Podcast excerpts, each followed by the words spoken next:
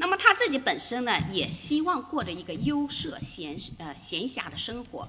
我们看《赠秀才入军》，它也是一首组诗。这个秀才就是他的哥哥呃吉喜。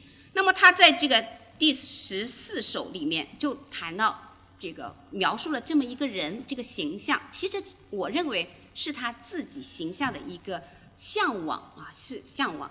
比如说“目送归鸿，手挥五弦”，这个在呃。中国诗歌史上是非常有名的这么一个诗句，就是讲他的这种悠然自得的这个形象。我们如果说仅仅看这首诗，觉得嵇康的生活，他的心态可能是啊悠闲自在的，但是事实上他面临着却是非常痛苦的这个政治的这个迫害啊。好，那么从这个社会呢，它就是权力互相纷争。而作为名士，他一个特殊的声望和地位，谁拉拢的名士多，他的政权呢就有更大的合理性和正统性。所以名士的命运，他就和当时的政王权的更替紧密的联系在一起。那么在当时这样黑暗混乱的形势下，他进也好，退也好，都有可能呢造成杀身之祸。那么怎么样保存自己？怎么样在这样的夹缝中求生存？如何在浊世中又能保持自己的品质高洁的品质，这是他们首先要面临的问题。正是有这种深重的忧患意识，所以魏晋名士他们的这些举止行为就具有独特不凡的风度，也为我们呢留下了一个永久的审美的一个对象。好，那么这是呃第一个方面。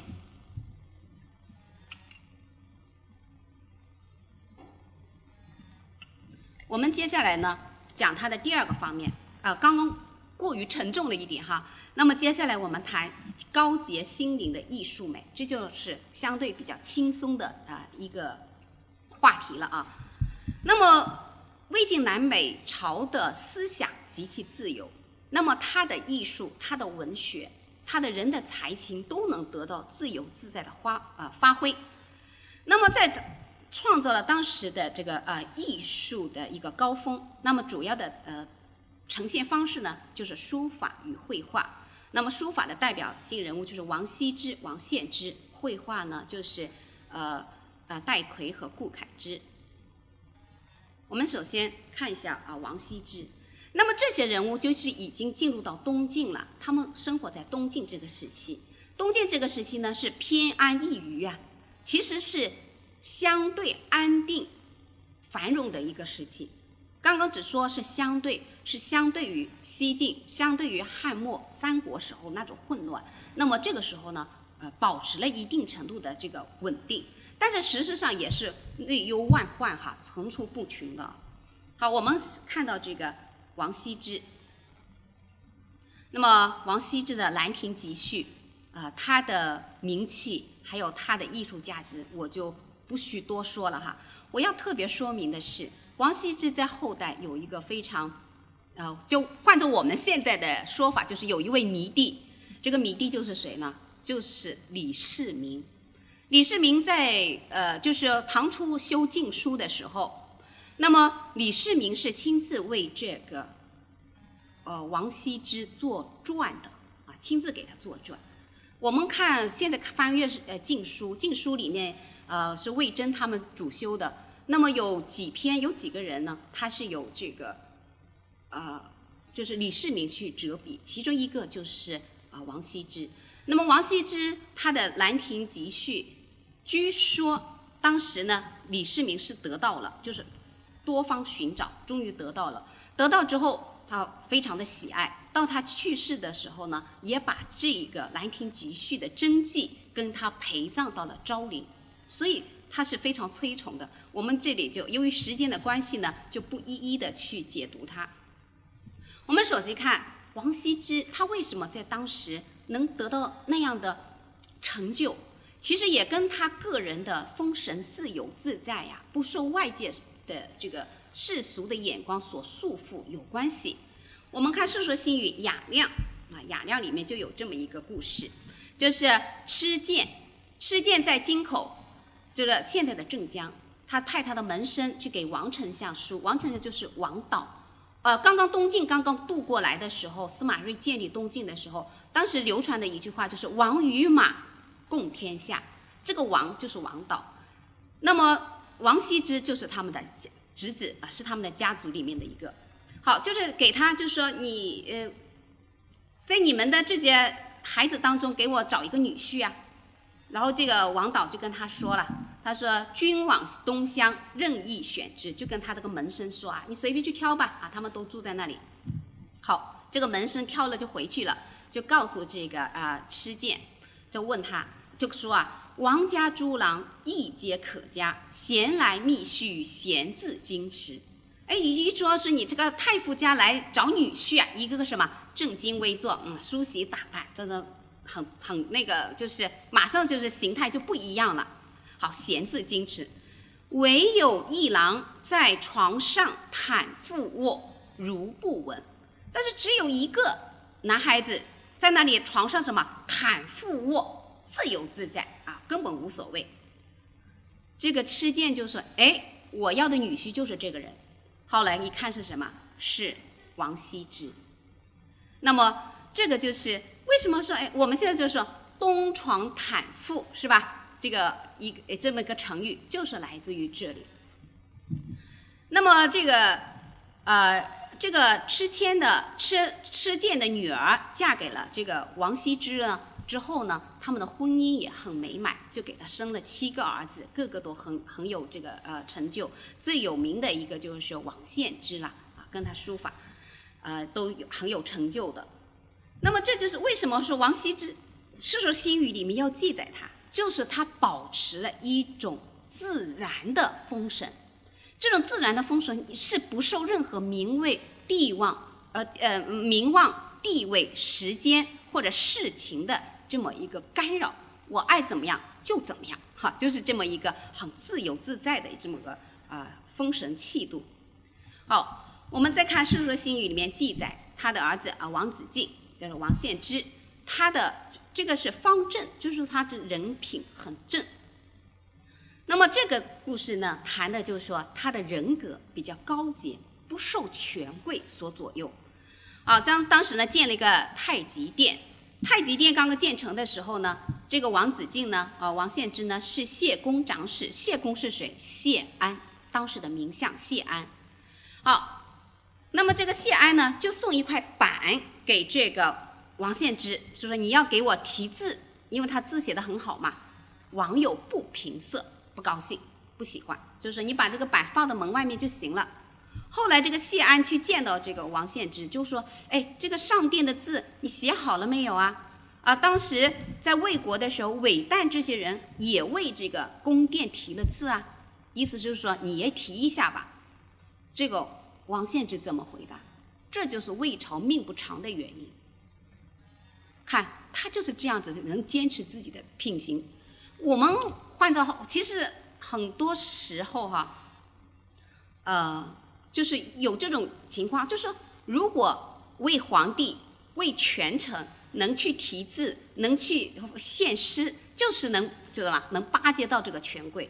但是王王献之就觉得，我不是做那种工匠的人，我的字不是说。不是像工匠的爬上去啊去题写的，那么后面这个刘孝标注这个韦诞，韦诞就三国时候的一个有名的书家，就说这个韦诞呢是违背了自己内心，觉得是非常屈辱，但是呢不得不去提这个字，等他把这个字提下来之后，须发尽白，胡须头发全白了，这种内心的煎熬和痛苦就呈现出来了。我们想。书法艺术，这是当时贵族们所追崇、追崇的。我可以写下来，让工匠们去刻在上面，但是让我爬上去写，你就把我当成那个非常低等的工匠了。所以他们是拒绝的，内心是排斥的，觉得是受了侮辱的啊。那么这个王献之直接就拒绝了。那么这也是什么？他们的心灵很高级，能保持这个艺术的。它的这个价值所在，艺术的这个尊严。好，那么我们讲这个，呃，《世说新语》里面对于这个艺术的呈现。那么我刚刚说主要是讲东晋，那么东晋的，因为它从这个北方迁到南方长长江流域，它被南方的这是名山秀水所吸引，那个自然风物完全不一样啊。这种非能很有效的激发他们对美的一个呃感悟。像尤其这种擅长于艺术，他们对美呢更为敏感。我们看这个《世说新语》言语里面，像啊王献之，他就说啊，啊他到他外面走了一圈啊，从山阴到上行啊，就是绍兴，我们现在的绍兴啊那那一块，山川自相映发，使人应接不暇。若秋冬之际，犹难为怀。就是从大自然的这个秋冬变化、自然风光的变化来感悟自己人生的这种啊时呃时不呃我待的这种感触。我们特别要注意的是，《世说新语》里面它有言语这一类，刚刚所说的孔门四科。那么之所以把它记载下来，就是它的语言非常的优美。我们如果说把它组合起来的话，那么其实就是一个非常优美的小的一个散文的一个呈现了啊。我们再看顾恺之，顾恺之是著名的啊画家，啊，他从会稽怀啊，从会稽怀，那么也是现在的呃绍兴那一带。人问山川之美，人家就说：“哎呀，那个地方的山川怎么样漂亮啊？”他就说：“千岩峻竞秀，万壑争流，草木朦胧其上。”若云性霞蔚，我们看语言真的非常美啊，脱口而出锦绣之句，这就是魏晋名士，啊，魏晋风度。好，那么我们再再谈一下顾恺之啊，因为这也是一个非常有趣的人，啊，我觉得作为艺术家，他一定是有一个很真率的心灵，他才能有这个艺术的这个造诣达到这个顶峰。如果被世俗所约束的艺术，那个艺术呢，它始终是达不到上层的境界。好，我们再看到顾恺之，顾恺之他会画人物画，是吧？我们现在还流传他的一些画。那么他好写起人形，欲图殷荆州啊，就是殷仲堪这个人。这个人说：“我样子太丑了，你不用画我了啊，不不麻烦你了。”然后顾恺之就说了：“名府正为言耳，因为这个因仲堪呢。”他的一只眼睛瞎了啊，一只有一只眼睛。他说：“待明点童子飞白浮其上，始如青云之蔽日。”你看这样的语言是多么的美啊！就是你的眼睛一只眼睛不行了，没关系，我这把这个瞳孔还是画出来。然后呢，我飞白浮其上，就像一片轻轻的云遮住太阳那种感觉。又掩饰了他的这个相貌的不足，又体现了这个啊殷仲堪他自己本身的风神气度，而且这个飞白到我们现在书法绘画上还是一个重要的一个术语。好，我们再看啊顾恺之画人啊数年不点睛，人家就问他为什么，他说四四体验痴，本无关妙处，四肢怎么样？不管啊没什么妙处。传神写照正在阿堵中，阿堵是当时的呃一个呃时代的一个语言，就是这个东西啊就在这个东西当中。那么他所谓的传神写照，到我们现在还是啊一个非常呃就是重要的一个啊书法和绘画啊，尤其是绘画里面的一个术语。那么他就说画龙点睛啊，这个眼睛是最重要的，可见他。对自己的绘画呢是有呃这个很深刻的这个体悟的哈。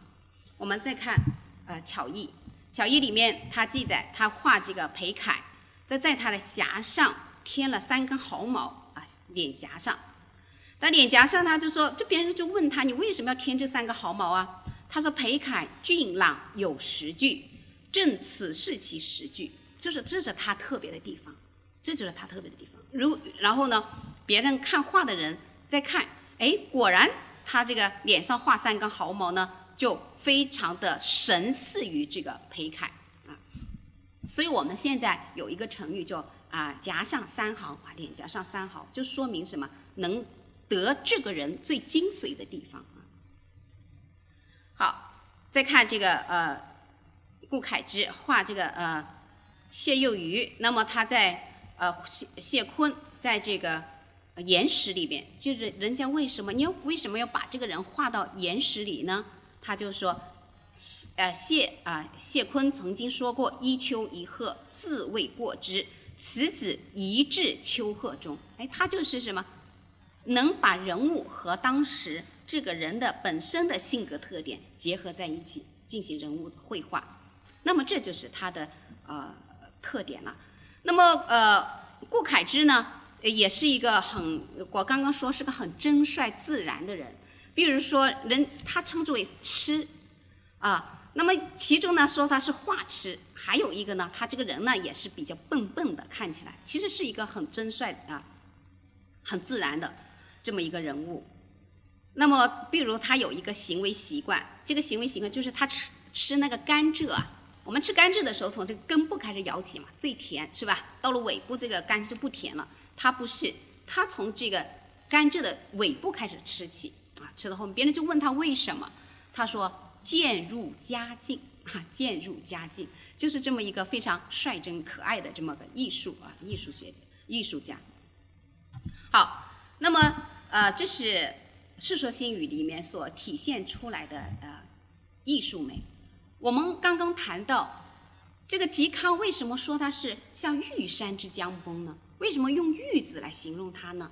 这也跟当时对这个男性审美的特别特殊性有关。那么我归纳起来应该是什么？清贵体态的容止美。呃，《世说新语》里面专门有容止这一类，就记载了大量的这样的呃材料啊。那么这个时期是很注重美，发现美。这个美不仅仅是自然美、山水美啊，艺术美，也是他们自己本身的容貌之美，是由外至内的一个美的一个啊，就是一个发现啊，一个醒悟。那么清贵体态的容之美，它的特殊性在哪里呢？我们看一下这两则材料。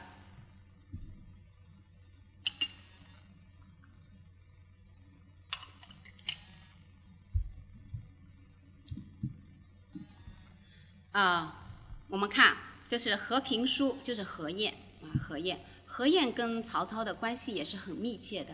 呃，曹操把他收，呃，就是收他为养子啊。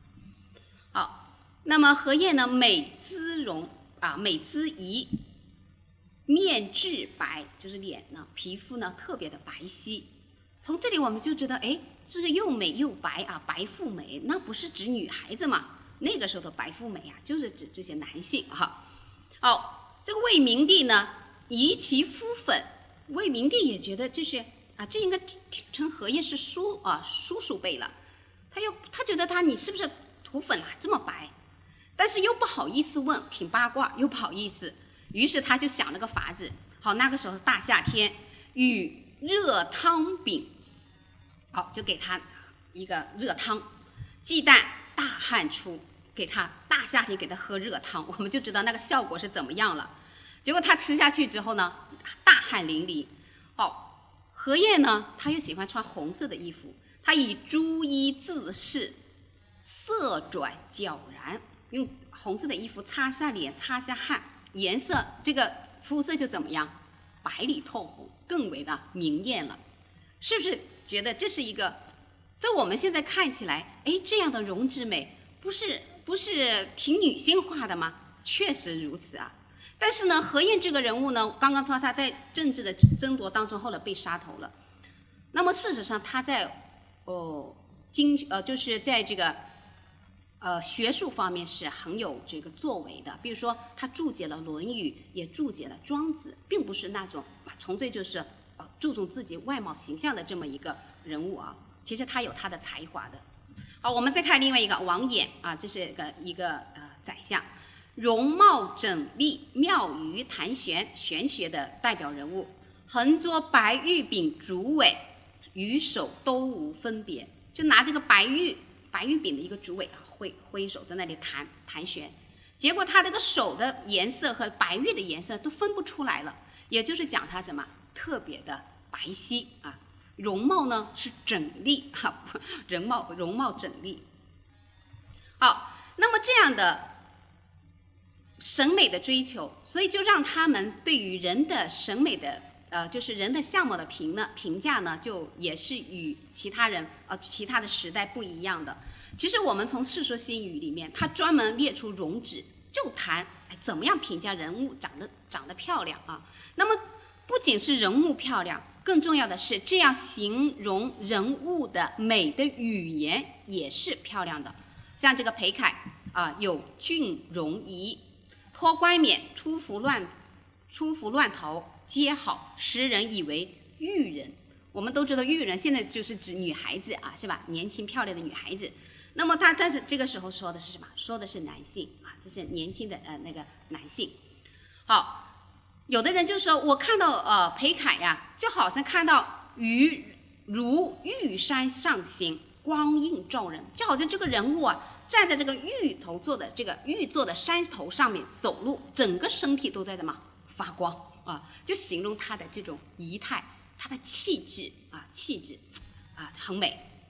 好，王右军，王右军就是王羲之啊，他见了这个杜毅，他就叹息。这个人能长得多美呢？面如凝脂，眼如点漆，此神仙中人。那么面如凝脂，我们不知道，我们现在的接受都是，哎，这不是形容女孩子吗？那么那个时候呢，就形容这些男性啊。好，那么对于这个美的一个感悟和感受，并不是说由这些名士他们就认为，哎，能用美好的语言来形容他的美。其实当时的人。都对这个美有他特别的一个呃，就是推崇啊。我们刚刚说山涛的妻子能通宵达旦的去欣赏阮籍和嵇康，我们再来看到这些呃呃村妇啊，这些村妇，他们也是对美的这个推崇啊，这种爱呀，毫不掩饰自己啊的这个呃对美的爱。我们看到《容止》里面记载潘岳啊潘呃潘岳呢，他的。那个字呢叫呃安啊，又叫安人啊，都是潘安。我们现在讲的古代的一些小说，尤其是明清的一些小说里面哈，我们有讲的这个男主人一出场，啊，一般的文人就会这样形容这个男主人。这男主人什么？才比子建，貌比潘安，是吧？那么就是这个潘安，就是指这个潘岳。潘岳呢是妙有姿容，好神情啊，就整个气度非凡。小时候呢，夹弹弓出洛阳道。好，这些道路上这些呃村妇们看到了之后，什么？看到这么美丽的一个男子在这里啊，很喜欢他。那么很喜欢他的，莫不联手共迎之，手拉着手围着他跳舞欣赏，表示对美的一个欣赏。好，这个左太冲，左太冲就是左思写《三都赋》的，他很有名的啊。他的妹妹是左坟，长得也不怎么样，但是后来呢，做了一个妃子。他又长得很丑。他一听说他越有这样的待遇吧，那我也去试一试，这有点不太自知哈。他跑到那里去，结果呢，这些村妇们怎么样？一看到这么丑的人也跑我们这来，对他吐唾沫，就是这样的率真自然，毫不掩饰自己。上至魏晋名士，下至当时的普通的老百姓，都是这样。好，我们看另外一个小说啊，《雨林》里面的记载。他说：“安人至美，安人就是潘安啊，就是潘岳，非常漂亮。每次出行的时候呢，他就驾了一个小小车啊，大驾这个小车出去走，走到这个果园下面，这些摘果子的这些村妇看到这么漂亮的一个啊小孩来了哈，这个年轻人来了，于是呢就把自己手上的果子呢丢到他车上去，结果他转一圈果园里面，回到家里，这个车呢都装满了啊，所以。”潘安又有一个美称，叫做治果潘安，啊，治果潘安。那么张孟阳就是张载了啊，另外一个人诗人啊，也还比较有名。那么他也是效仿，结果这些小孩子呢，用瓦石去投掷他，也栽了一拉了一车子的石头回来了。哈，通过这两则故事，我们就知道魏晋的时候这些人物，他们对美的追求、对美的欣赏，都是发自内心的。行，他们的行为也是自然而然的。好，我们看一下这个啊，这是网络上找的一张图片，潘安。当然，我就是呃，让我们啊朋友们感受一下。当然，还不如文字上有有这个有力了啊。好，除了这个讲究白皙，讲讲究这个呃清俊，那么当时的人呢，其实也推崇一种柔弱之美啊，柔弱之美。像这个《容止》里面还是记载，就是说魏介当时的一个美男子。我们都知道，好世界上的人有各种各样奇奇怪怪的，当然寿终正寝那是最好的一种离开人世的方法了。那还有许多不幸的一个方面，啊方式。但是魏界呢，却是什么被人看死了。所以说有一句话就看杀魏界，就像这个呃呃，他的身体非常的弱了哈。像王导，王导看到这个魏界，他就说居然有雷行啊，随父终日调唱。啊，弱不堪逻辑，就说，诶，这个怎么有种这样的病态呢？而且他虽然天天就像林黛玉一样的，天天去调理，但是觉得这个身体弱的连绫罗绸缎他都支撑不起来，所以他的身子非常弱。但是呢，他就是一个很温和的一个人。我我刚刚说魏晋时人，他们也是追星的，他们追的是什么？追的是魏这些名士们。所以这个魏界从从豫章至夏都啊，到了这个地方，这些当地的人呢都说魏界这个人非常漂亮，于是什么观者如堵墙，都围着他看啊。大概魏界也是很很温和的一个人，所以他你们想看就停下来让你们看吧，就待的时间久了一点，本来就身体有病，如果体不堪劳，遂成病而死，时人为看杀看杀未解。所以那个时候的这种审美哈，这种呃柔弱的啊柔呃审美，其实是整个社会的一个审美的一个呃潮流了啊，这个就是啊慰藉。好，那么在这样的审美之下，他们来评价一个人的风神气度，其实也有他们的特有的一个啊。评价的一个语系的啊，比如说王戎慕阮武，就是评价这个阮武，说他清伦有见识，汉元以来未有此人，清伦。然后呢，殷浩评价王羲之是清贵人，所以这个人整体的他的这个气质是要轻啊，是要轻。好，所以我们怎么样去看待他这种？清贵体态的这个容止美呢，其实他们对这个美的欣赏，刚刚所说的由外至内，不仅仅是停留在这个纯粹的形貌之上，他们更重视的是风神气度。而他们所重视的风神气度，它不是这个阳刚之气，不是这个阳刚之气，也不是儒者之风，这些当然当然有它的可取之处了啊。而是什么？通脱简约、自然潇洒、气韵生动的名士风度，所以他这个时候的人物的整体的精神风貌是跟别人其他时代不一样的，啊，他是一个特有的名士风度，所以他评找人物的时候讲究的是一个神韵，崔崇的人格气度呢，呃，这个气度是什么？是要爽朗轻举。